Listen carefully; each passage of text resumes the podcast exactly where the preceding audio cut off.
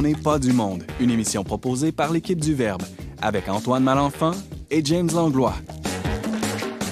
Cette semaine, à l'émission, Valérie Laflamme-Caron titille nos papilles avec les Pumpkin Spice.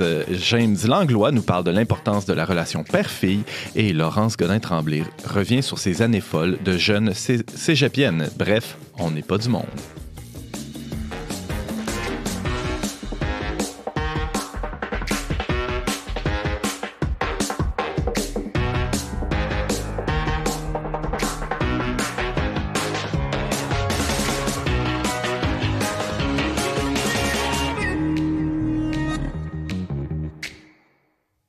Bonjour à tous, bienvenue à votre magazine Foi et Culture. Ici Antoine Malenfant en compagnie de l'épicé James Langlois. Salut James!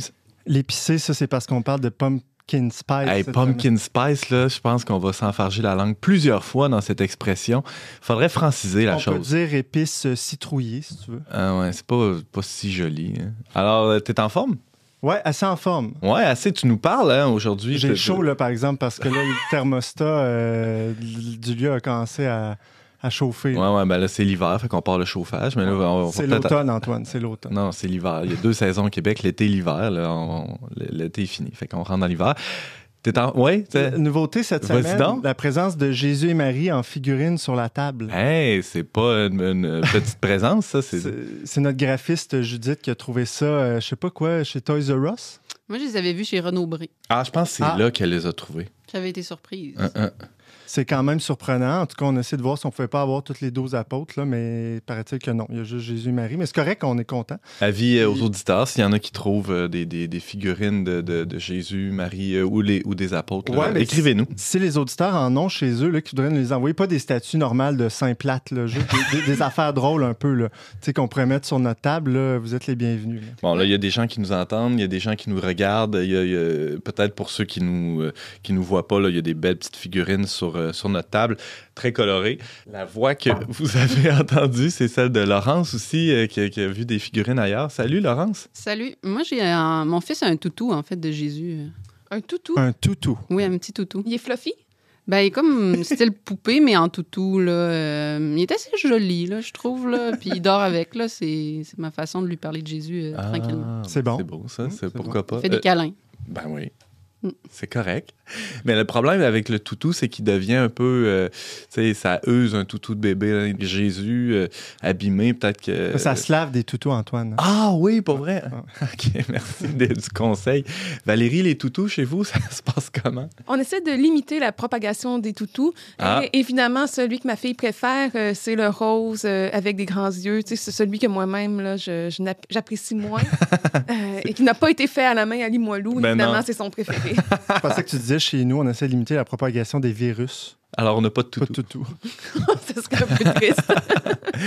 Alors, mais c'est pas de ça dont on va parler aujourd'hui, mais euh, tout ça, euh, ben, c'est après euh, la, la petite pause. Euh, on y revient euh, bientôt.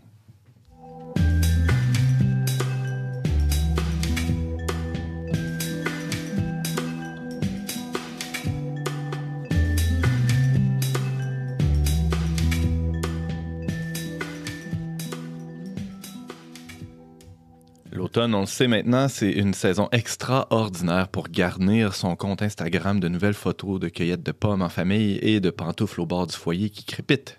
Mais ce n'est pas tout. Notre débusqueuse de tendances et chroniqueuse anthropologue Valérie Laflamme-Caron est avec nous aujourd'hui pour nous parler de nouvelles tendances. Salut Valérie. Bonjour, Antoine. C'est pas, euh, c'est pas un détail, c'est pas anodin. Là. T'es toute euh, de- d'orange vêtue Exactement, aujourd'hui. c'est T'as fait conceptuel, exprès à oui. vous. Je me... Il y a une nouvelle tendance, en fait, sur TikTok, c'est la Christian Girl Autumn. C'est Et toi. Il y a aussi le Meg Ryan Fall. Donc, j'essaie d'incarner tout ça à la fois, mais je ne suis pas passée chez Starbucks euh, avant de venir. Là, d'ailleurs, tu parles de TikTok, là, mais là, tu j'ai pas compris l'autre fois que tu es venu en parler. Là, t'as-tu un compte, là? T'as un compte, tu es active, tu suis les trends sur... Je, je suis les trends, mais je n'en produis pas. OK. Quand je vais retourner au travail, euh, c'est possible que je m'y mette. OK. On verra. C'est à suivre. Mais j'ai beaucoup apprécié votre contribution euh, il y a quelques semaines. Là. Ah ouais, on, on s'essaye. Hein? Grâce au père Emmanuel. Oui. Ouais. Valérie, euh, bon, t'es toute euh, d'orange vêtue, euh, tu, tu suis les tendances, tu nous parles de TikTok, euh, t'es à la maison depuis quelques mois, euh, et ce qui fait que t'as vraiment vraiment beaucoup de temps, hein, manifestement. Tu, tu cours les, les, cafés et là, tu as découvert la, la tendance de l'art. En fait, c'est une tendance qui commence à descendre, à être un peu passée date, ce qui nous ah, permet d'avoir un pas de recul, un pas de côté là, pour pouvoir euh, la regarder. Euh, donc, on va parler du Pumpkin Spice Latte, euh, qui est un breuvage créé par Starbucks et qui est très populaire. Là, on va même parler de la Pumpkin Spice Latte Season, donc de cette saison. Et si on veut franciser le tout, on pourrait parler d'épices d'automne ou de citrouille épicée. C'est ce qu'on va retrouver sur la version francophone de ces produits. Mais pourquoi on parle quand même de pumpkin spice? C'est parce que c'est un phénomène qui est très américain, mhm. donc qui se traduit en anglais. Tantôt, j'ai dit épice citrouillée. Elle a dit citrouille épicée. C'est mieux. Ouais, ouais, ça se dit mieux. Euh, peut-être qu'on va moins s'enfarger avec l'expression pumpkin spice. Euh, tu dis, euh, Valérie, que c'est, on est dans la pumpkin spice season, plutôt que de dire tout simplement c'est l'automne. Mm-hmm. Il y a une déconnexion avec la réalité. Là. Ben, en fait, c'est devenu tellement un phénomène iconique que c'est devenu un événement en soi. Ah le lancement du breuvage de Starbucks. Puis ça remonte à 2003, la première fois où on a créé des breuvages saisonniers. Ça, c'est une, c'était une nouvelle tendance à ce moment moment-là dans, le marché du café. Starbucks avait commencé avec les boissons de Noël et s'était essayé avec le breuvage d'automne et c'est aujourd'hui leur plus grand vendeur. Ah ouais? Euh, chaque année, c'est environ 200 millions de breuvages dans le ah! monde de pumpkin spice latte qui sont vendus pour un total de 2 milliards de dollars, donc depuis plus de 20 ans. Donc, euh, c'est un marché très lucratif. On va même parler aujourd'hui du complexe industriel du pumpkin spice parce que ça a tellement été marquant dans l'imaginaire américain qu'on s'est mis à décliner toutes sortes de produits euh, selon cet arôme des choses plus typiques comme des savons, des chandelles, euh, des cafés, des muffins, des gâteaux, mais aussi euh, de la nourriture pour chiens, des bartendes, euh, des chandails comme ça. Des chandails. ben oui, il y a même des couleurs de cheveux. Ça sent, le chandail, il sent. Ah ouais? Non, non. Bon, d'ailleurs, qu'est-ce que ça sent, des pumpkin spice? Bon, ben premièrement, il faut dire que c'est pas épices de citrouille. En fait, ça renvoie à des épices qu'on se sert pour parfumer la tarte à la citrouille. Donc, dans l'histoire ah. américaine, c'était un plat euh, très typique. Donc, c'est un mélange d'épices telles que la muscade, le clou de girofle, du gingembre. La cannelle. Ensuite, de la cannelle, oui. Puis certains vont ajouter du allspice, euh, qui est une sorte euh, de piment, piment de la Jamaïque, qu'on appelle en français. Parce que de la citrouille, ça sent ni ne goûte pas grand-chose. Non, effectivement. Puis moi-même, ça m'a pris du temps à comprendre. Là, je me souviens quand j'étais jeune, pumpkin spice, je comme ça goûte pas la citrouille. Puis j'étais un peu confuse mais j'ai compris. Euh, donc, il n'y a pas de citrouille là-dedans? Non, en fait. Puis même dans le breuvage euh, créé par Starbucks, il n'y a pas eu de citrouille jusqu'à 2015, ce qui avait créé un certain scandale, justement, quand les gens se sont rebellés finalement contre le pumpkin spice latte. Donc, autour de, 2015-2016, le breuvage a subi un backlash dans la culture sur Internet. Tout le monde s'est mis à être contre le pumpkin spice latte. Parce qu'il n'y avait pas de citrouille entre autres, mais aussi énormément de sucre, euh, ah. énormément de calories et euh, des, des, OGM aussi. Là, donc, euh, donc, voilà, les gens n'aimaient pas ça. Mais là, il y a eu des ajustements. manifestement, ça a pris une telle ampleur, c'est qu'il y avait déjà un, terreau fertile. La citrouille, c'est, c'est pas un, petit élément de la culture américaine alimentaire. Non, effectivement. C'est gros, hein, c'est un gros élément. Gros, oui, oui, dans tous les sens euh, possibles. Là, ça a été un des premiers aliments que les colons ont réussi à cultiver. Évidemment, ils l'ont emprunté des Amérindiens et se l'ont approprié au sein de la culture anglaise. Uh-huh. Et euh, c'était très mal vu au début parce que c'était perçu comme une nourriture de première nécessité, un peu comme les pommes de terre, par exemple. C'était bas de gamme. Tu, tu, manges de la citrouille parce que tu n'as pas d'autre choix. Et puis, au fur et à mesure de, de l'histoire, les Américains se sont réappropriés ce, cet aliment-là. Euh, et pour se distinguer des Anglais, finalement, parce que les, États les Américains sont devenus une nation à part, à part entière mhm. et ont souhaité avoir leur propre culture. Là. Donc, la citrouille en est devenue un élément distinctif et on, ça va traverser l'ensemble de l'histoire culinaire américaine. On le retrouve dans le premier livre de cuisine euh, américain vers la fin des années 1700 avec le même mélange d'épices. Euh, ah ouais? épices euh, pumpkin spice. Ben ouais. Et euh, bon, là, euh, faisons un, bond dans l'histoire jusqu'à aujourd'hui. C'est pumpkin spice, euh, latte, là, tout ça, c'est ça, ça a une influence jusque dans les réseaux sociaux. On commençait la, la chronique d'ailleurs avec cet élément-là. C'est quoi l'ampleur du phénomène sur, les réseaux sociaux, Valérie? Sur Instagram, à ce jour, on compte 1,5 million d'images euh, qui sont euh, sous-titrées avec le hashtag euh, Pumpkin Spice Latte ou l'acronyme PSL qui a été lancé par Starbucks lui-même. Donc, c'est ça, c'est devenu vraiment une, valeur en soi. Et puis, les gens qui sont des influenceurs c'est comme je disais, ça baisse un peu, là, mais vont évidemment prendre une photo dès que les feuilles euh, rougissent un petit peu avec euh, leur breuvage à la main, les citrouilles en background, euh, les pommes, les, le feuillage, la tenue vestimentaire aussi qui est très typique de femmes chrétiennes blanches américaines.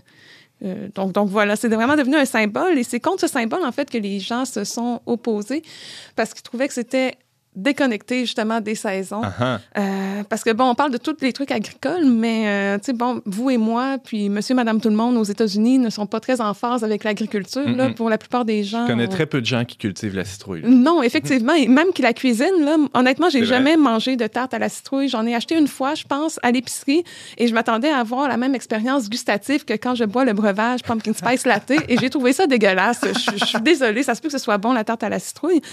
Euh, ben, a aussi le fait que euh, cette tendance-là, commence bien avant l'automne, dès la fin de l'été. déjà, il y a la mise en marché de ces produits-là. Oui, exactement. Dès la fin du mois d'août et même euh, pour aller rechercher un autre marché. Euh, récemment, ils ont lancé un breuvage glacé à la citrouille pour le marché ah. californien, entre autres, où l'automne ah n'est pas encore présent. Uh-huh. James? Tu dis que tu connais personne, mais moi, ça fait dix ans que je fais mes muffins épices d'automne. Ben bravo. Mais est-ce qu'il y a de la citrouille dedans? Ben oui, je fais j'achète ma citrouille, puis je vais la chercher, puis je la fais cuire, etc. Bon, ben. Moi, j'étais tout. Moi, moi je vais y goûter. Ah oui. Euh, on voit vraiment l'avant-garde chez James. Euh, c'est comme. Mais moi, j'aimais ça avant que ça soit cool. C'est juste ça que je veux dire. Mais tu cultives pas tes citrouilles. Non, quand même pas. Bon. Alors, que cela dit, on discours sur le pumpkin spice latte, c'est pas très intéressant dit comme ça. Pourquoi on en parle à une émission comme On n'est pas du monde? Euh, il y a des sociologues qui se sont penchés sur le phénomène et s'en sont servis pour parler du concept d'hyper-réalité qui est en lien avec les théories du postmodernisme. Donc, c'est... Beaucoup de gros mots, là. Oui, oui, oui, exactement. C'est quoi le rapport? Ils se servent de, du pumpkin spice pour illustrer une tendance qu'on a dans nos sociétés à vivre déconnecté du réel hmm. et à se rattacher à ces symboles, à des représentations, plutôt que de plonger au cœur des expériences. Et on va déplorer le fait que souvent, ça, ça nous suffit euh, d'un côté, même si ça dénote un fort sentiment là, de, de, nostalgie. Oui, c'est ça. Il y a comme quelque chose de la nostalgie ou de la complaisance. Des fois, euh, on, on, est comme réconforté dans cette idée-là sans jamais se mettre les mains, se salir les mains dans la Oui, oui, tout à fait. Puis moi-même, je suis dans ça. Je veux dire, euh, quand on vit dans le temps industriel, quand on est au travail, les saisons n'ont plus d'impact sur nous. Euh, peut-être pour déneiger la voiture, bon, on subit quelques aléas des saisons, mais en réalité, le travail, exactement. Quand on est dans le temps agricole, euh, c'est vraiment marqué. Il y a le temps des récoltes, il y a le temps où il y a le repos, il y a l'hiver. Ensuite, on va travailler fort pour semer et tout ça. Le temps est très marqué. Alors que dans le temps industriel, quand on travaille à l'usine, quand on travaille dans un bureau, honnêtement, que ce soit Noël, Halloween ou Pâques, l'hiver, qu'il pleuve, qu'il neige, euh, ça n'a pas vraiment d'importance. Et mm. puis, c'est une manière pour nous de marquer des différentes saisons, de, de marquer le temps par cette ah. consommation de masse. Et puis, moi-même, là, c'est ça, cette semaine, je me rendais dans les friperies pour acheter des, des espèces de bibelots étranges d'automne et je m'ai pensé comme, mais qu'est-ce qui se passe avec moi? il faut que tu trouves une manière de vivre l'automne. Oui. Laurence? Mm, je ne sais pas si les sociologues qui parlent de ça connaissent euh, ce texte, là, mais euh, ce que, tout ce que tu dis me fait penser à un texte d'Albert Camus, Le début de la peste, dans lequel il parle d'une ville, Oran. Il dit c'est une ville tout à fait euh, ordinaire, c'est-à-dire tout à fait moderne. Puis il dit euh, une chose qui est, frappante dans le texte, il dit on ne lit plus les changements de saison euh, dans le ciel, mais sur les marchés. Au mm. sens où c'est les marchés qui nous disent là, c'est une nouvelle saison. Là, on vend ta cochonnerie pour l'Halloween, là, on vend ta cochonnerie pour la Saint-Valentin. Tu sais, au sens le temps est déterminé par les marchés, non plus le ciel par les couleurs des cochonneries qu'on nous vend. C'est ça. Finalement, tout à fait, tout à fait. Et puis, euh, certains ont analysé le backlash contre le, pumpkin spice latte comme étant un mépris, par exemple, des, des, goûts féminins. Donc, ça, ça peut être intéressant. Il y a plusieurs essais qui ont été produits en ligne là, sur cet enjeu-là. Hmm. Parce que les gens vont dire, ah, on méprise le pumpkin spice latte. Parce qu'en fait, ce qui aime ça, c'est des femmes blanches américaines, chrétiennes, moyennes. Et euh, on se distingue d'elles en jetant un regard hautain sur ce breuvage que tant de femmes aiment du backlash, c'est une espèce de, haine là, condescendante qui, a émergé suite à ce phénomène de masse. Oui, exactement. Mhm. James? Mais tu parlais là, de consommation massive. Moi, je trouve qu'il y a une perte à chaque année euh, excessive de citrouilles, hein, parce que pour l'Halloween, les, gens achètent plein de citrouilles. Puis, euh, bon, ils, font, ils en font des décorations, mais après, ils mettent ça aux poubelles. Mais justement, moi, je me dis, prenons, le, prenons la circonstance pour réutiliser la citrouille puis cuisiner des mhm. trucs pumpkin spice avec. Tout à fait. Et pour se régaler et en profiter pour de vrai. Euh, mais ben, moi, euh, une question qui, euh, qui demeure fondamentale pour moi, c'est spirituellement, ça, ça, mm. parle de quelque chose. On parlait de la déconnexion de la nature, mais ça, ça dit quoi, selon toi, Valérie, d'un point de vue plus spirituel? Ben, je reviens avec cette idée de la nostalgie. On dirait que c'est vraiment quelque chose qui, qui traverse mon regard là, mm. depuis quelques semaines en explorant les, les médias sociaux. Euh, c'est comme si les gens ont envie de quelque chose de plus grand. C'est comme s'ils regrettent quelque chose. Donc là, ils vont justement se réconforter à travers un breuvage en ayant une nostalgie. Mais une nostalgie de quoi? Je veux dire, des tartes à la citrouille de ta grand-mère? Moi, ma grand-mère, elle n'en faisait pas de tartes à la citrouille.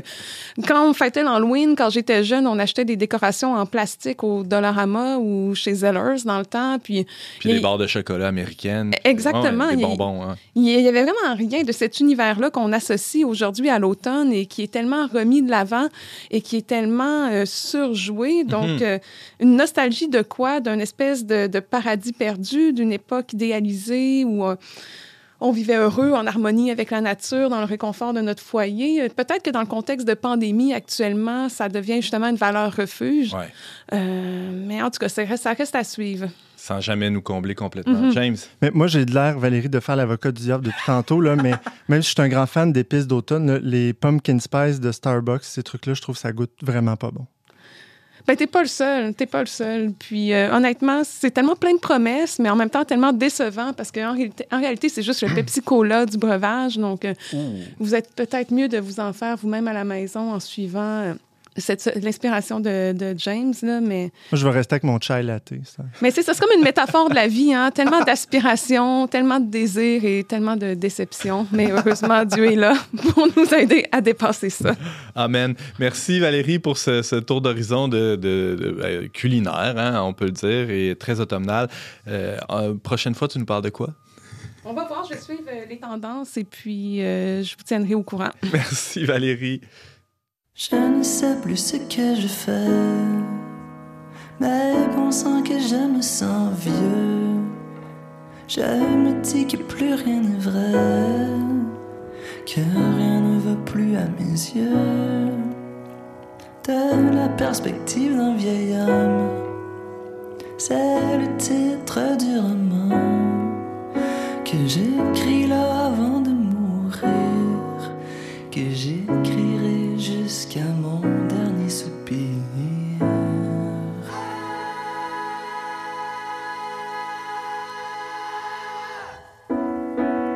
Ces images impérissables, empreintées du soleil du temps, doivent absolument me survivre. Elle qui me connaissait enfin, de la perspective d'un vieil homme. C'est le titre du roman que j'écris là avant de mourir, que j'écrirai juste pour moi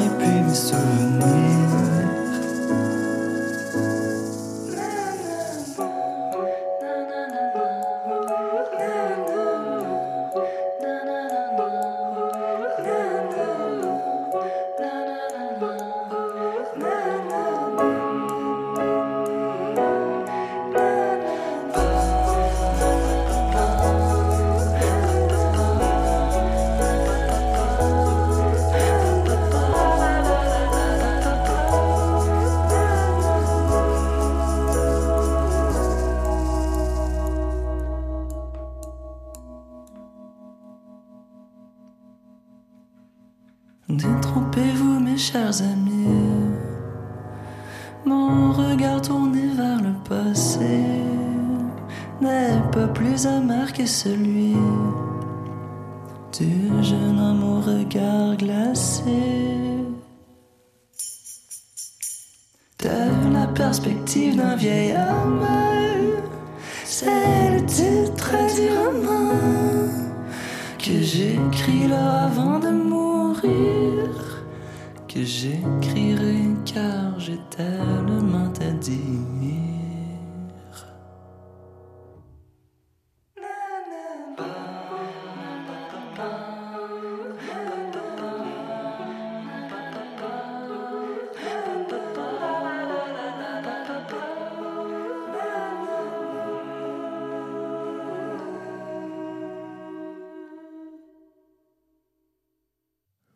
Vous êtes toujours avec Antoine Malenfant à la barre dont n'est pas du monde. C'était la pièce de la perspective d'un vieil homme. C'est une reprise de Thierry Larose d'une pièce de Thierry Larose. L'écrivain Charles Péguy décrivait euh, les pères de famille comme de grands aventuriers du monde moderne. Question de vérifier cette affirmation, on en discute avec un grand aventurier, accessoirement euh, père moderne aussi, euh, rédacteur en chef adjoint au Verbe et co-animateur dont n'est pas du monde, nul autre que James Langlois, acclamez-le. Salut, Pourquoi là? Salut James. Là, tantôt, vous m'avez acclamé parce que je faisais des trucs à la citrouille. C'est vrai, cette semaine, on parlait aussi de, de Pumpkin Spice et là, tu as, dévoilé tous tes talents de, de, de père de mari engagé jusque dans la cuisine. Hein. C'est vraiment euh, Il y a louable. tous les talents. Ouais, franchement. mais là, de, de- tu ne parles pas de tes talents, mais des, des talents euh, d'auteur de Meg Meeker qui a écrit Soyez forts pour vos filles. Là, ouais, là, tu me devances un peu. Là, ce que je voulais Ok, dire, c'est bon, que- on recule. C'est qu'il y a un de nos collègues euh, récemment, euh, le père Édouard Chatov, qui, qui est venu à l'émission puis qui a parlé du film québécois Le Guide de la famille parfaite. Ouais. Florence Malenfant aussi en a fait un, un texte web là, sur notre site. Et puis finalement, euh, quand le, le temps est arrivé, ben, j'ai écouté le, le film avec ma femme. Puis euh, j'ai vraiment aimé le film, quoi qu'on peut dire certains, euh, certaines critiques du point de vue euh, du jeu d'acteur ouais. ou Mm. formel ou tout ça, mais je trouve que le fond était vraiment excellent. Et puis, euh, ça m'a amené beaucoup de questions, moi, comme père. euh, tu sais, euh, je sais pas vous, toi, tu l'as vu, l'avez-vous vu, vous? Est-ce que ça... Valérie, Laurence. que c'est pas si pire. euh, J'ai quand même aimé aussi. C'est pas si pire. hein. Pour que Laurence dise ça d'une œuvre, c'est pas pire pantoute même. Mais tout ça, tout ça pour dire que c'est ça. Moi, ça m'a posé beaucoup de questions. Puis là, j'arrêtais pas de penser tout le long du film à ce, ce livre que j'ai lu cet été, euh, qui a été édité euh, chez Artege. C'est euh, un livre, euh, en fait, traduit de l'anglais, qui est sorti originalement en 2006, qui s'appelle Strong Fathers, Strong Daughters. Donc, ils l'ont traduit par Soyez forts pour vos filles, 10 secrets que tout père doit connaître. Bon, j'aime un peu moins la traduction française, là, mais ça sera une, Mhm. autre, une autre question.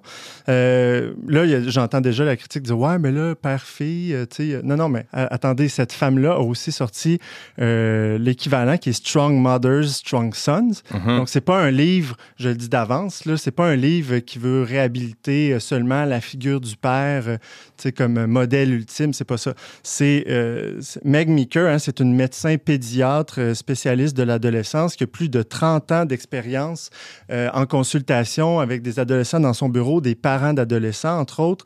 Puis, c'est ce qu'elle a écrit dans ses livres, ça l'a emmené à souligner finalement la spécificité du modèle euh, paternel ou maternel dans, dans la croissance puis l'épanouissement de l'enfant. En, quoi lire ça, James, nous amène un peu plus loin que de lire Freud? Ben, c'est ça la question. Moi, je savais.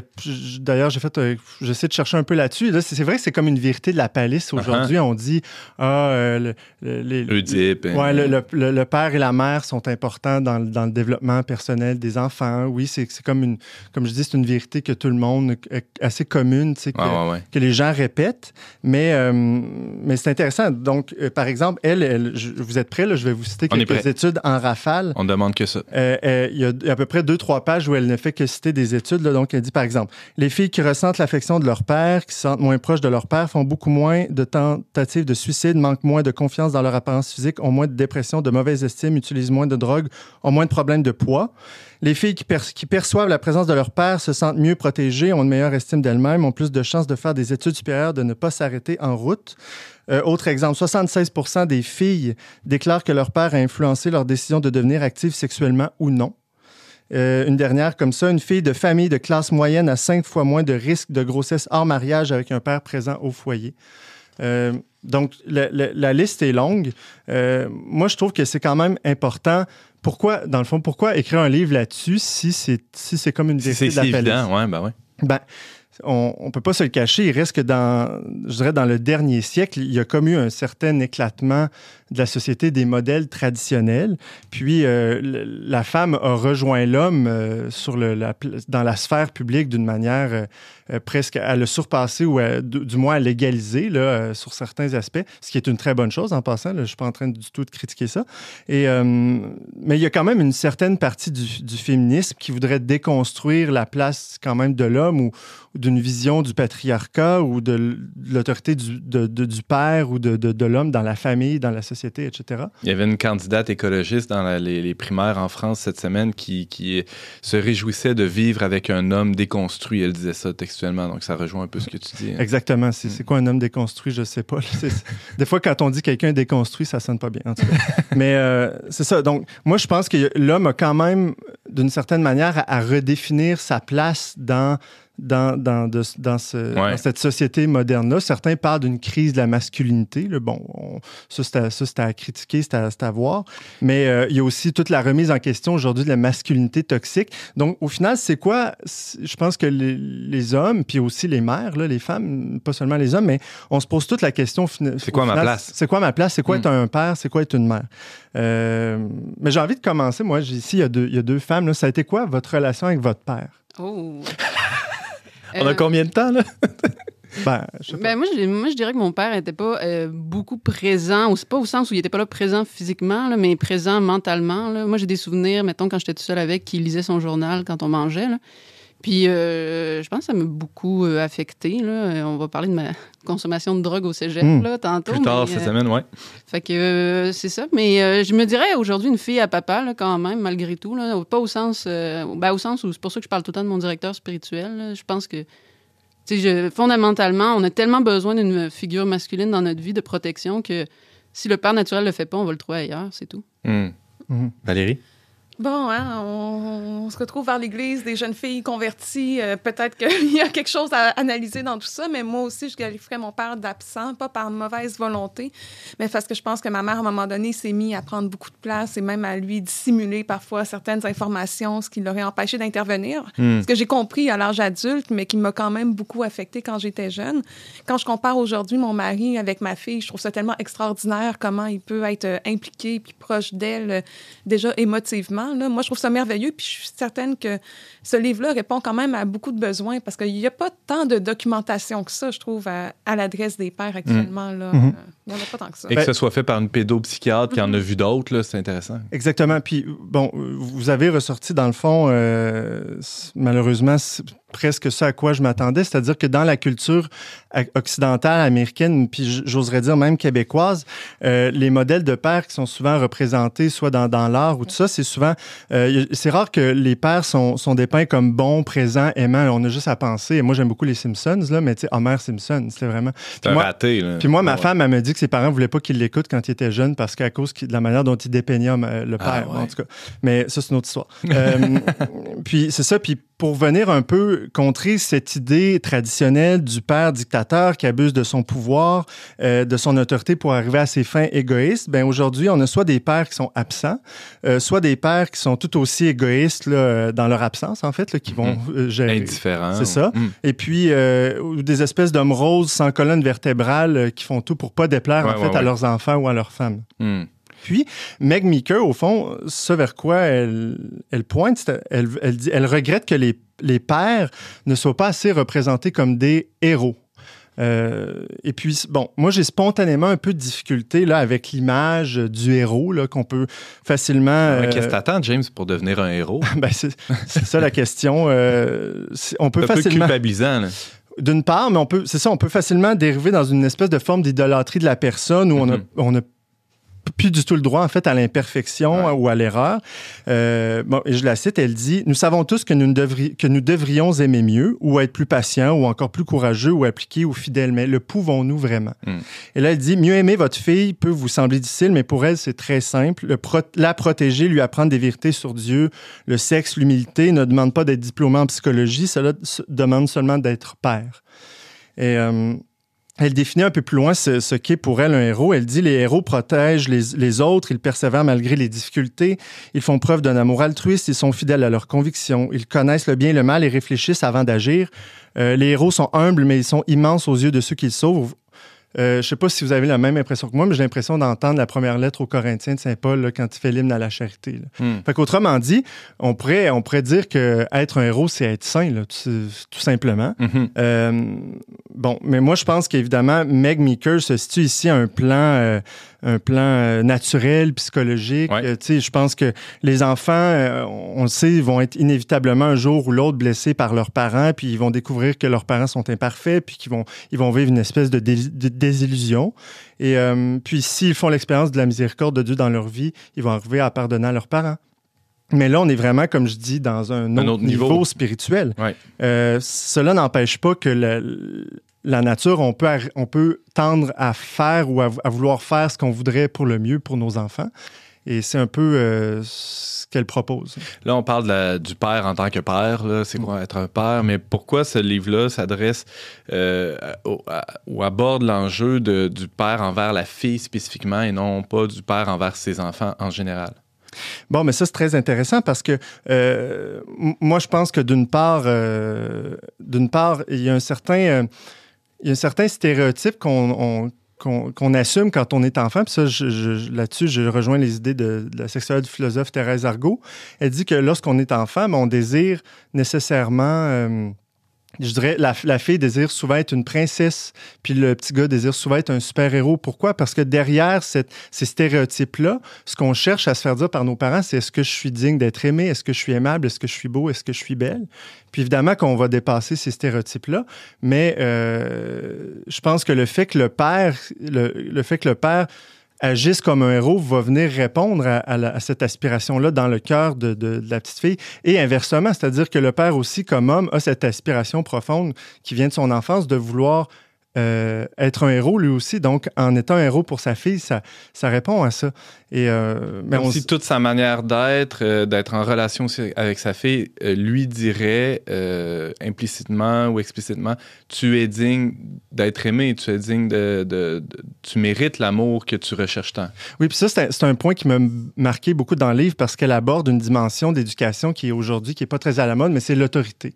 Puis elle dit, un père, les, les pères qui sont vraiment s- stricts, euh, c'est pas les pères, c'est pas les pères qui sont lousses et qui vont laisser faire n'importe quoi que les, que les filles vont aimer, c'est les pères qui sont stricts fondamentalement parce qu'on a tous besoin Ça, de C'est ce qu'elle voit dans son cabinet. Là.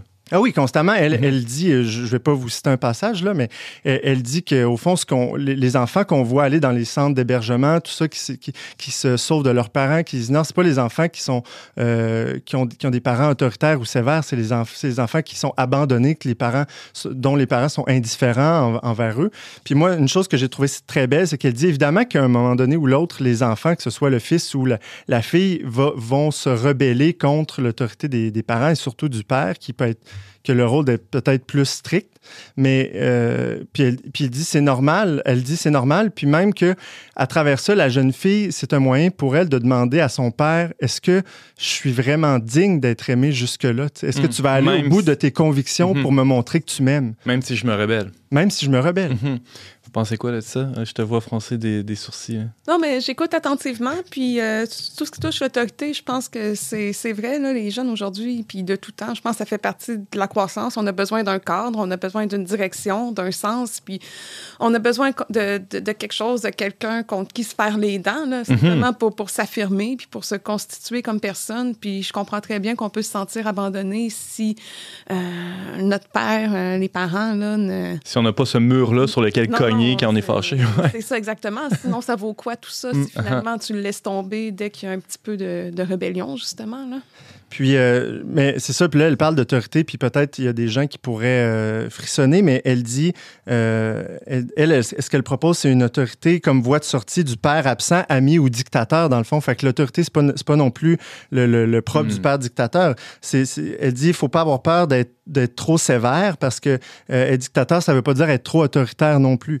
Euh, Précisément, le dictateur, c'est celui qui a aucune autorité et qui doit l'imposer par la force. Voilà, donc elle dit les pères ont besoin d'être stricts, mais il, leur faut aussi être doux, aimants et tolérants. Il faut trouver un équilibre. Il est facile d'interdire, mais ne laissez pas croire à votre fille que vous êtes son ennemi. N'usez n'usez pas votre autorité de façon dure et blessante. N'essayez pas de vivre votre vie à travers elle. N'en faites pas un robot, mais guidez-la. Hmm.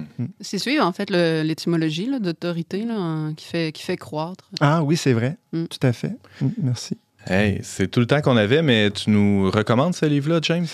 Ben, moi, j'ai- c'est sûr qu'à un moment donné, j'ai trouvé ça un peu redondant parce qu'on finit par comprendre le principe, là. Mais, mais oui, je pense que ça vaut quand même la peine parce qu'elle, ce qu'elle veut aussi, c'est d'aider les, les, pères qui voudraient reconstruire ou solidifier ce lien-là puis, euh, avec leur fille, tout simplement. Donc, il y a plein de trucs aussi pour comprendre la psychologie de, de leur fille. Ça s'appelle Soyez forts pour vos filles. Mm. C'est écrit par Meg Meeker aux éditions Artage. C'est une traduction de l'anglais. Elle a fait un autre livre aussi, tu le mentionnais un peu plus tôt. Oui, Strong Mother, euh, Strong Mothers, Strong Sons. Ouais. Qui, qui, va, sortir chez Artage là, très bientôt. Traduction à apparaître mm-hmm. bientôt. Merci beaucoup, James. Je t'en prie.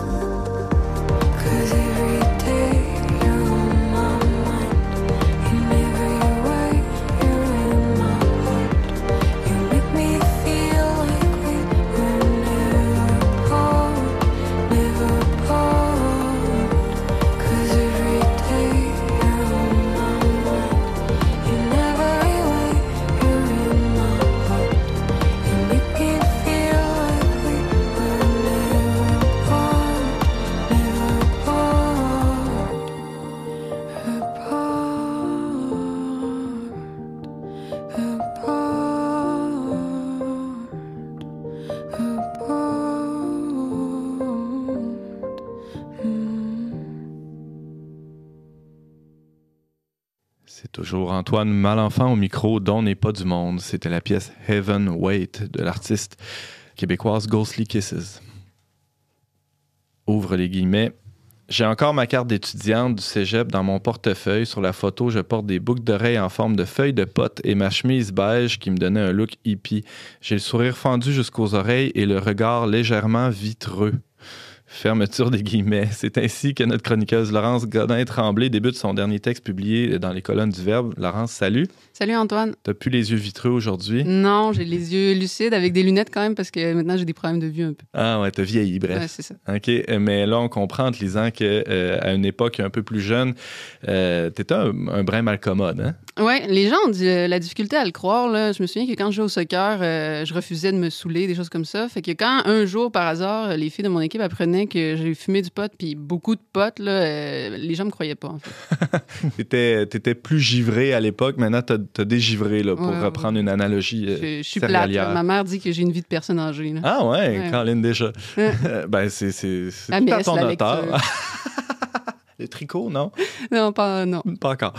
ça viendra, hein? Euh, ouais. Alors, retournons à une autre sorte de tricot. Là, à l'époque du macramé du, du pot, du cégep, tu tricotais toutes sortes de mauvais coups. Euh, comment tu as vécu ça ces années-là euh, du, du, cégep? comment t'as atterri dans cet univers-là? En fait, euh, j'ai fumé du pot la première fois, j'avais 13 ans. Fait que euh, c'est vraiment avant le cégep. Là. Je suis rentrée au cégep à 17 ans. Puis euh, ma consommation est devenue régulière, je pense, à partir de 14, 15 ans. Vraiment une consommation de tous les jours. Là. De genre, je me lève le matin puis je me fais des, des plombs sur le four, là, question de bien partir la journée. Puis euh, je suis rentrée au cégep vraiment, euh, c'est ça, là, tu sais, euh, je me prenais pour une hippie. J'avais l'impression que le pote, tu sais, j'avais lu le, livre d'Aldous Huxley qui dit, je le prononce jamais comme il faut. Aldous Huxley. Ouais, c'est ça. les portes de la perception, là. Fait que moi, j'étais ah, ah. sûre d'être une voyageuse dans la, le monde de la perception. Et... Mais là, dans le fond, pourquoi on parle de tout ça aujourd'hui? C'est tout, tout, tout, concourt au bien, c'est tout, pour témoigner de la gloire de Dieu. Là. Mais là, on n'est pas encore rendu à la gloire de Dieu. Il faut, faut, passer par une espèce de kénose. Tu rentres au cégep, t'es une, une vraie, une vraie hippie, t'as la, la, chemise qu'on vient de décrire, les boucles d'oreilles, tout ça. Et, euh, Puis là, ça, c'est pas dans les années 70. Non, non, non, c'est il y a une dizaine d'années. J'ai 28 ans pour ceux qui me voient pas, qui, qui me voient pas en ce moment.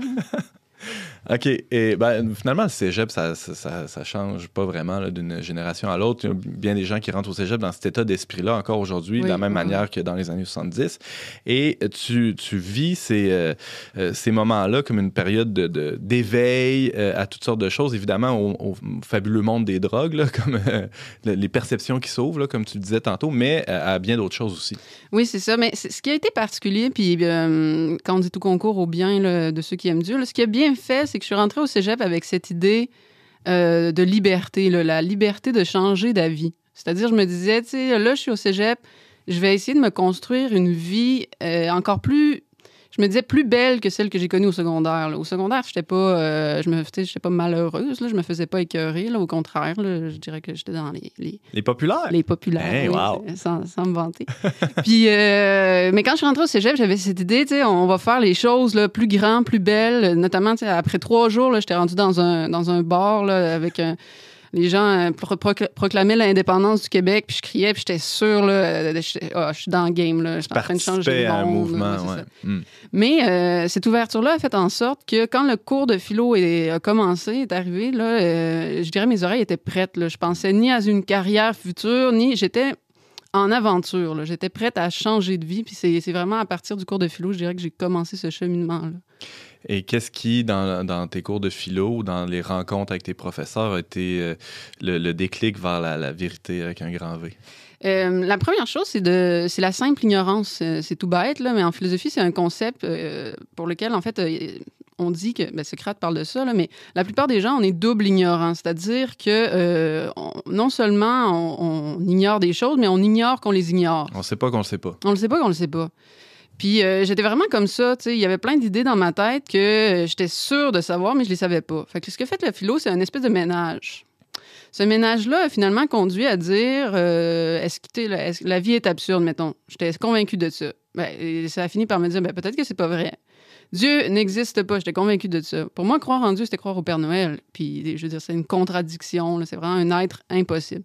Mais là, tout d'un coup, Peut-être, euh, peut-être que Dieu existe. Fait que c'est le cours de philo, ce qu'il a fait, c'est comme de, un nouveau départ, un reset mm. dans mes idées. Puis c'est là que, je dirais, mes réflexions sur Dieu ont commencé ont commencé et se sont poursuivis, entre autres, dans, le bureau d'un de tes profs. Il y avait un petit crucifix dans le coin, sur un mur, c'est ça? C'est ça. Ben, en fait, la première étape, ça a été comme je suis partie avec l'idée de l'athéisme, puis j'ai dit euh, jusqu'où ça me conduit, quelles sont les conséquences? Puis là, une des conséquences de ça, ça m'a frappé justement dans un party où j'avais bu. C'est, j'ai, vraiment gâché le party parce que je pleurais, je pleurais, puis je répétais. Tu sais, d'habitude, les filles dans les parties pleurent parce que. ah, Kevin, il est parti avec Cynthia. J'allais dire euh, Simon m'aime pas. ouais, c'est ça. Mais là, je pleurais en répétant Personne ne me connaît et personne ne me connaîtra jamais personne ne me pardonne et personne ne me pardonnera jamais. Donc vraiment quelque chose. Là, t'avais quel âge? J'avais 17 ans. 17 ans, à ce moment-là. Puis tu répétais ça en boucle en pleurant. Ouais, puis mon chum de l'époque, euh, il y avait pas mal rien à dire. Puis je regardais les gens, puis c'est pas mes amis, c'est pas mes. C'était vraiment euh, déprimant. Fait que je suis rentrée comme à ma deuxième euh, session de cégep un peu comme un ballon dégonflé. Là. Mm. Autant j'étais gonflée à la première session, autant là, j'étais comme c'est poche, c'est poche la vie, c'est absurde. Puis finalement, il n'y a rien. Puis mon athéisme, c'est vraiment pas bon. Puis, là, euh, coup de théâtre, c'est ça, je vais euh, dans le bureau de mon prof parler de, du cours de Machiavel. il y a un crucifix. Puis là, c'est vraiment la, la curiosité. Là. Parce que j'étais rentrée là, moi, je n'allais pas parler à mon prof pour avoir une bonne note. Là. J'allais parler à mon prof pour changer ma vie, Mm. pour comprendre la vie, dans un état de gratuité là, totale. Mm. Fait que là, je vois le crucifix et je dis, j'ai- j'étais vraiment mal poli là, à cette époque-là. là. Et que là, j'ai dit, euh, voyons, tu crois, c'est pas cave, croire. tu sais, J'y parlais vraiment crûment. Là, Comment tu peux enseigner à la ça, fois à ces âneries-là? Ouais. moi, le vouvoiement puis le monsieur, ça, ça me passait par-dessus la tête. J'étais rendu au cégep.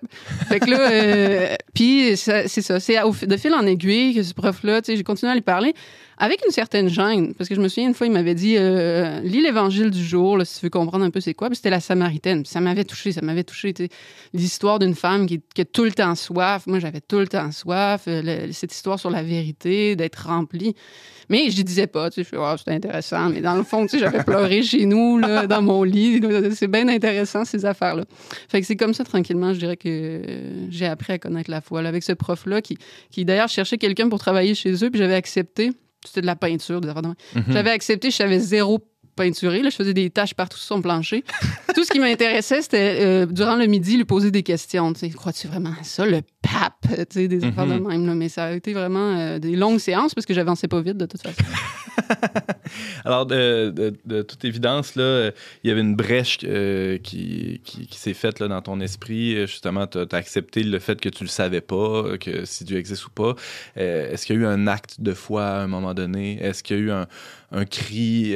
bon, là, on comprend là, que ça, ton cœur commençait à être pétri, mais jusqu'où ça t'a mené, ça? Ben, je pense que ça représente bien le, le verset qui dit Qui cherche trouve. Là. Tu sais, C'était euh, c'était un peu ça ma recherche. Puis, C'est une sorte de livre pour enfants, là, les chercher Euh, trop. oui, c'est ça. je- Non, c'est euh, un verset biblique, là, mais Ah, on trouve ça aussi dans les livres euh, Proverbes, où qui cherche la sagesse la trouvera, Mhm. elle se laisse trouver de ceux qui l'aiment.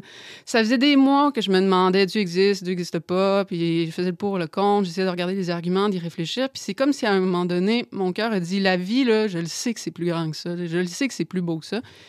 Puis ça a été comme de dire est-ce que tu existes, Dieu? Puis de sentir dans mon cœur euh, oui, puis je te décevrai jamais. C'est vraiment cette idée, là, je, Mm. je, je- je vais te baquer, là, pour utiliser l'expression anglaise, là, mais je te décevrai jamais. Puis je me souviens, ce soir-là, j'étais tellement contente, là, c'était même absurde. Là, je me souviens, le- le- mon chum de l'époque, je lui ai demandé en mariage, j'ai dit non. Euh, il me laissé quelques années plus tard disant que j'étais devenue trop bizarre là, avec la foi, la philo et tout le reste. Puis c'est bien correct, là, je le salue. Mais euh, tu sais- c'est pour dire à quel point là, j'étais habitée d'une grande joie. Ah tu sais, je disais, on se marie, tu sais, Dieu existe, l'amour existe, euh, go, là, faisons-le. Et euh, tu disais euh, un, peu plus tôt euh, dans un party, tu disais je, je pourrais jamais être connu, je pourrais jamais être pardonné. Deux, deux choses qui étaient importantes pour toi, être connu et être pardonné. Est-ce que ça venait changer euh, ces deux données-là de, de croire en Dieu?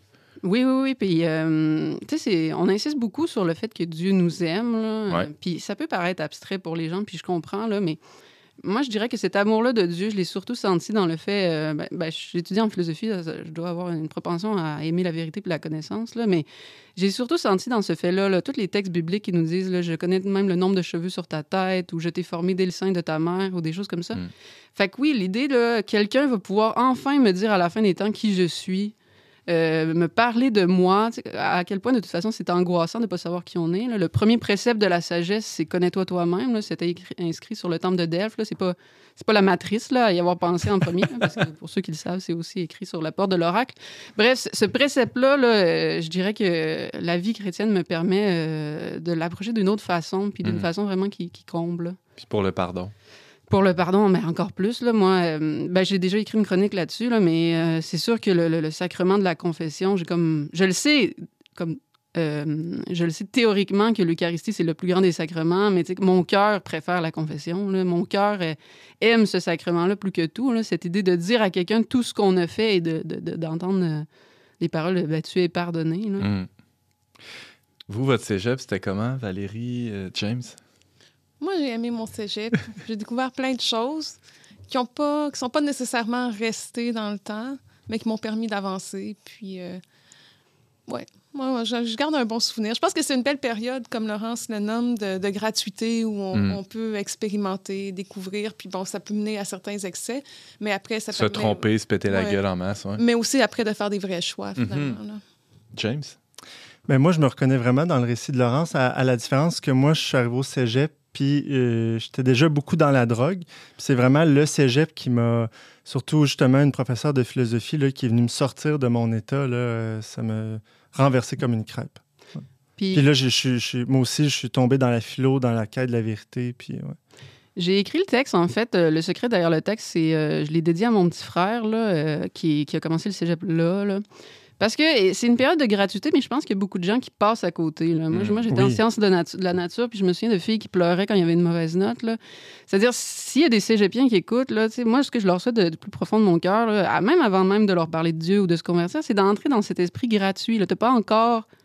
Il y a les techniques, là, mais même à ça, tu as encore le, le- le temps de- de- de- de- d'apprendre, pas juste pour ton futur métier, mais pour ta vie, puis ça peut vraiment changer la donne. Là. Puis d'apprendre, là, tu sais, je dis pas c'est un temps de gratuité ou d'aller faire le party. Là, euh, mon frère, ça, c'est c'est pour toi. Là. Euh, Je suis contente que tu découvres tout ça, la vie sociale, là, mais fais attention.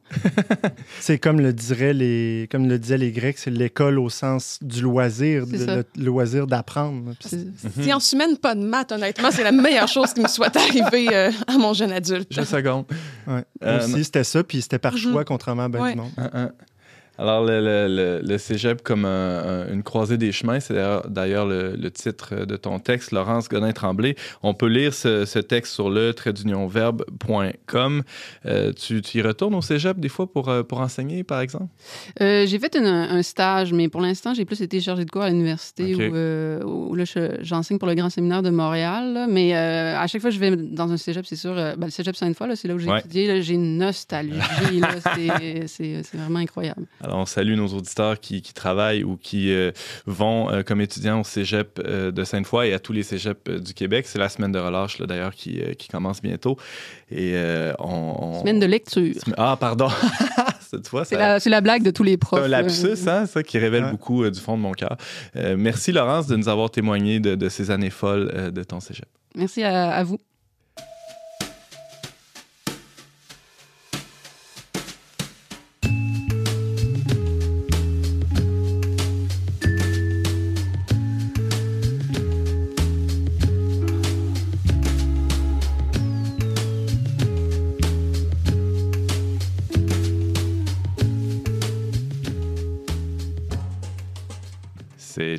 Cette semaine. Mais avant de se laisser, quelques suggestions ou salutations. Valérie? Oui, moi, je vous recommande le roman Qui a tué mon père de Édouard Louis. Hein, Euh, Est-ce ça- que c'est en lien avec la chronique de James de cette semaine? Ça pourrait, ça pourrait. Euh, mais c'est dans une approche autobiographique. L'auteur euh, raconte de façon brève, mais très touchante, la vie avec son père qui travaillait dans, dans une usine et qui a été très affecté par les décisions des politiciens français au fur et à mesure de sa vie jusqu'à venir à décéder quand même en bas âge. Et lui cherche à savoir pourquoi. Mais au-delà de l'enquête sociologique, c'est réellement un texte littéraire euh, très, très beau, très bien écrit. Et puis, ça se lit facilement. Je le recommande à tous. Qui a tué mon père d'Édouard Louis? Exact. Euh, Paru au seuil. paru au seuil. Merci, Valérie.